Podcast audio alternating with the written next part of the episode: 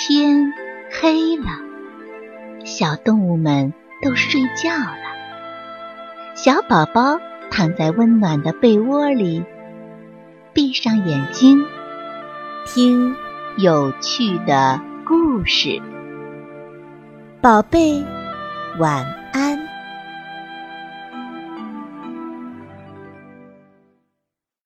做好事儿的大灰狼。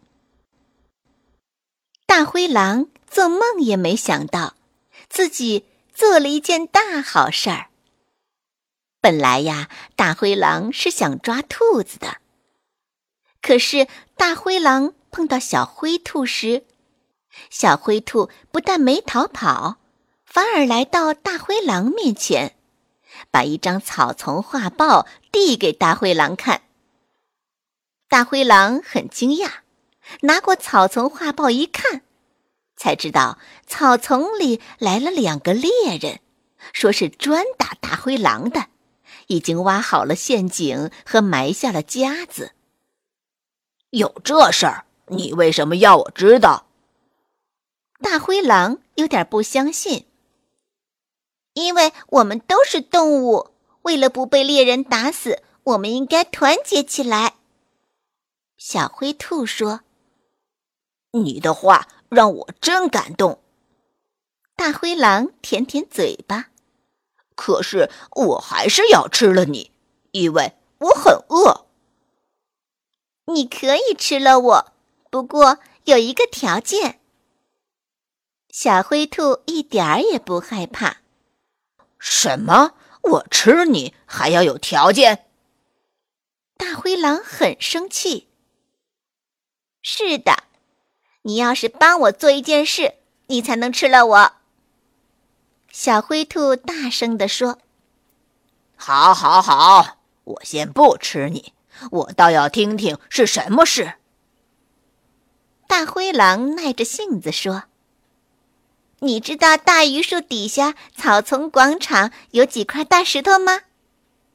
小灰兔问大灰狼：“当然知道，我还被他们绊倒好几次呢。”大灰狼说：“那好，你把这些石头搬到另一个地方之后，你就可以吃我了。”真的吗？就这么简单？大灰狼还是不太相信。是的，就这么简单。你干不干？小灰兔说话很干脆。我……呃，我干。大灰狼跟小灰兔。来到大榆树底下的草丛广场，昨天下了一夜雨，草丛广场积满了雨水。我开始搬石头了。大灰狼凶巴巴地说：“快搬吧，快点搬！”小灰兔催着大灰狼。大灰狼毫不费力地搬起一块大石头。这石头扔到哪儿啊？嗯，就扔到那儿，扔到小松树底下。小灰兔指挥着大灰狼。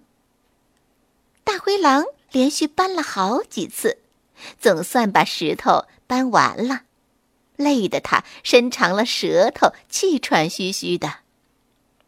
咦，奇怪，雨水怎么流没了呀？大灰狼发现草丛广场里的积水没有了。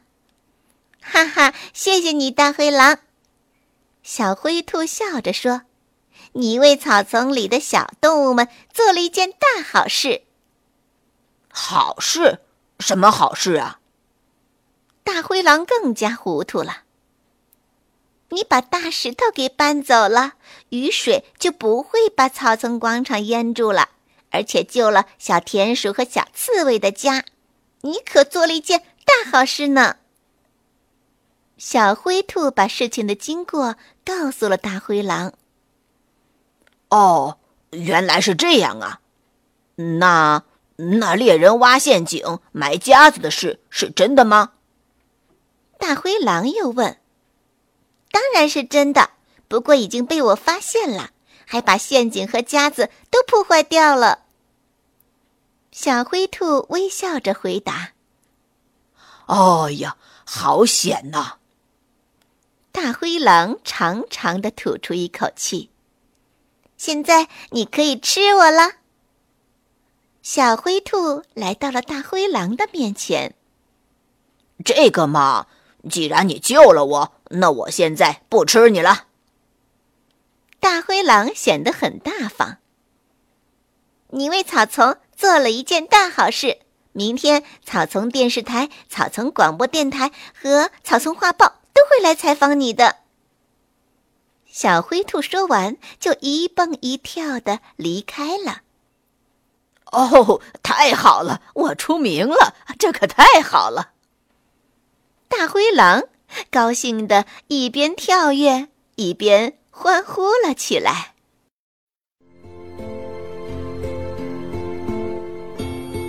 小朋友们，故事讲完了，该睡觉了，宝贝。